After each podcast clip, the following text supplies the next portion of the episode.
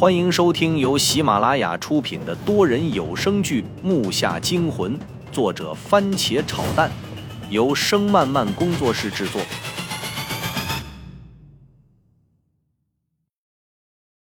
第九十九集。我操！又是这玩意儿！那几个家伙先后发出了几声尖叫，把我从惊吓过度中震得清醒了过来。父亲从后面跑过来，大喊一声“躲开”，顺势将我推了出去。这下我明白了，那个人尸太岁是在我们不注意的时候从池子里逃出去的，所以身上带着水，他的速度很快，跟在溶洞时一样。我一反应，他的身体就动了，径直从上面奔了下来，一张大脸随着拉近的实线开始变大了。人尸太岁挥起右边锋利的臂刃，向父亲和我砍了过来。因为父亲把我护在下面的缘故，他左臂有伤，没有机会回头抵挡。我就听“呲啦”一声，父亲的嘴张的老大，脸上疼的都扭曲，汗珠豆大的向下掉。我们两个一起摔在了地上，向曾哲他们那边滑去。人尸太岁也同时落在了地上，他像是猩猩一样趴在地上，大脸左右扭动着，冲着我们这边，气势汹汹的，好像在伺机再次攻击我们。曾哲和胖子这回并没有被吓得动不了，包括大牙也赶忙一起低头把我们俩扶了起来。因为在水池里时，他们三个也曾帮过我一起和那人尸太岁战斗过。现在能让他们害怕的，也只有这个人尸的长相而已。他的身体好像能变形一样，整个弓了起来，背部成一个拱形，但是在他的身体上，我根本看不到任何骨头的突出。他的面目好像也是死的，没有一个部位动过，死板的跟画上去的没什么区别。再看父亲，被胖子和曾哲扶着站在一旁，眼睛疼得有些迷离。看他的样子，再过一会儿一定会因为失血过多而晕过去。如果这一路走来没有父亲和周震的出现，我早就死了。我都不知道该怎么回报父亲和感谢周震了。自己每次动手几乎都会拖后腿。胖子、大牙、曾哲，你们往里跑，这条道应该是修出去的，是一个从里往外修的逃命用的墓道。点幸的话，可以找到出口的。带着我父亲一起走。我身体部位也因为震荡受了不同程度伤，现在也是硬撑。但是如果我不出来战斗，那就没人可以了。父亲现在连站都站不稳。如果我们一起跑，在这种狭窄的墓道路，出去的几率应该是零。我又转头看了看马上就要攻击的诗人太岁，没等他们说话，又怒喝补了一句：“还他妈不快走！我有两把刀能砍死他的，快跑！快带我爸跑啊！我们不能丢下你呀！”大牙颤声道。我一听不知道哪来的火，想想自己现在倒是真像个烈士。滚！赶紧滚！快跑！来不及了！我能出去的话，你们就请我吃饭。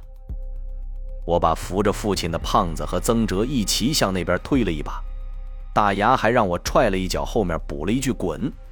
不看他们的表情，只听他们各自说了一声“小心”后，掉头就跑进了黑暗里。因为带着父亲，脚步声繁杂。等他们快消失在黑暗中时，我回头看了一眼，父亲虽然已经属于半晕半醒状态了，但是他的脸带着几丝苍凉与欣慰。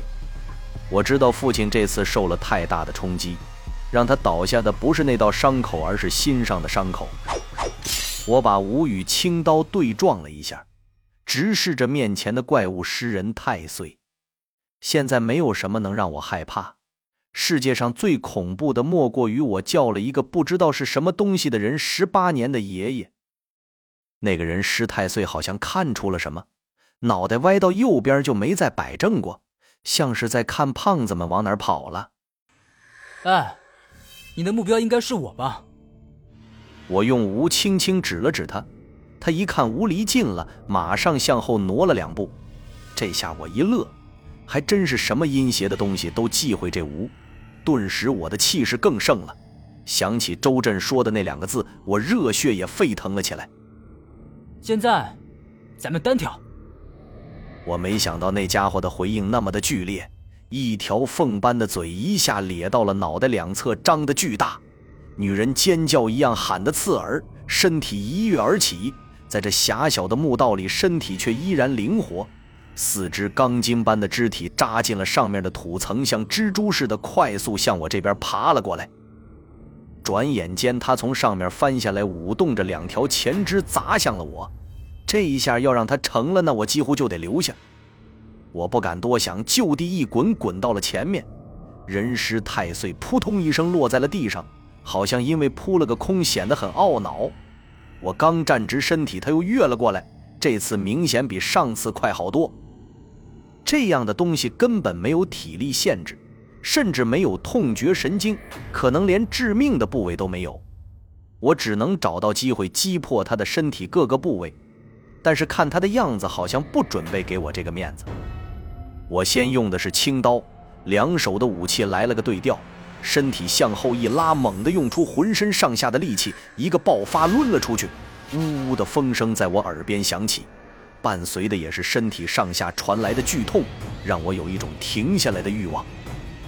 但是这样的对峙稍有松懈就会命丧于此，剩下的力气我只能咬着牙硬送了出去。